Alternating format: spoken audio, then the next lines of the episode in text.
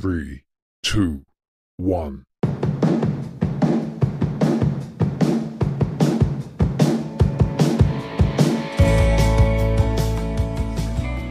Hace un par de episodios hablábamos de cómo crear un emprendimiento sostenible que sea exitoso. En el episodio de hoy vamos a hablar del consumidor sostenible, cómo se comporta, qué busca y qué lo motiva según la ciencia. Así que bienvenidos a Marketeate Ya. Yo soy Susan Calderón y vamos a hablar del consumidor sostenible. Quizá te preguntes cómo es esto del comportamiento del consumidor sostenible y cómo es que la ciencia lo estudia. Bueno, así como la física estudia el funcionamiento de los elementos del universo, los investigadores en marketing estudian el comportamiento del consumidor haciendo uso del método científico e involucrando disciplinas como la psicología, la antropología, la economía, la neurociencia, entre otras. Y hacemos experimentos, encuestas, eh, hacemos uso de la etnografía, entre otras herramientas. Y con estos métodos, muchos investigadores han descubierto ciertos patrones en consumidores que prefieren productos sostenibles que vamos a comentar en este episodio. ¿Por qué es importante estudiar el comportamiento de este tipo de consumidores?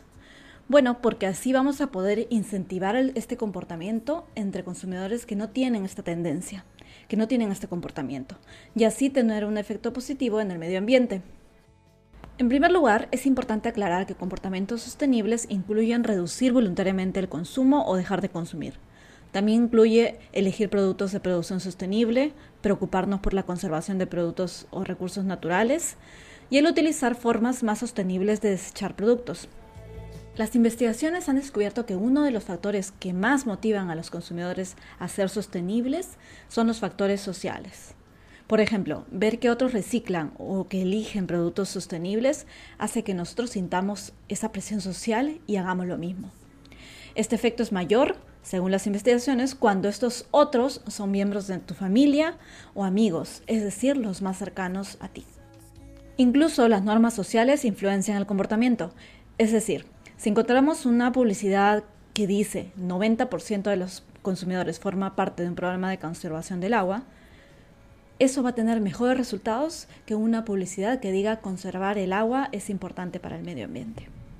Entonces, la forma en que comunicamos el mensaje también va a influenciar nuestro comportamiento sostenible.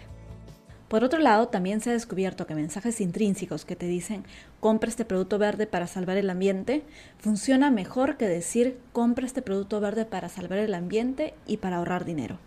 Interesantemente, teniendo estos dos motivos, reducen la preferencia por productos sostenibles. Las investigaciones también sugieren que los consumidores creen que los productos tecnológicos sostenibles tienden a ser de menor calidad que los productos tecnológicos tradicionales. Sin embargo, esta creencia se debilita cuando los consumidores ven que las acciones de la empresa benefician a la sociedad y también cuando los consumidores se preocupan por estos beneficios sociales. Por otro lado, los consumidores son menos proclives a comprar productos sostenibles si perciben que la empresa que realizó este producto lo hizo intencionalmente sostenible, que si la empresa realmente lo hizo sostenible como que de casualidad. Extraño, ¿no? Bueno, resulta que los consumidores asumen que si la empresa invirtió en hacer un producto sostenible, probablemente descuidó la calidad, lo que lo lleva a una pérdida de interés por este tipo de productos. ¿Qué motiva al consumidor a comprar productos verdes? Sin duda porque tienen motivaciones altruistas, pero sociales, y porque se identifican con causas pro ambiente. Sin embargo, también hay otras motivaciones. Por ejemplo, hay consumidores que compran este tipo de productos por estatus, puesto que estos productos pro ambiente o verdes tienden a ser un poco más costosos que los productos tradicionales. Es decir, estos productos ya funcionan como un símbolo de estatus o de reputación. También se encuentra que los hombres son menos proclives a comprar productos sostenibles que las mujeres, y se encuentra que es porque los green products o los productos verdes están vistos como femeninos. Sin duda, este es un estereotipo que presenta un obstáculo para las empresas. Es importante resaltar que estos resultados no son 100% generalizables. Puede que dependan de la edad, el país, la cultura, entre otros factores demográficos o socioculturales. Sin embargo, los investigadores del comportamiento del consumidor siguen trabajando para descubrir qué motiva al consumidor sostenible. Espero que te haya gustado este episodio. Si te gustó, compártelo y hasta un próximo episodio.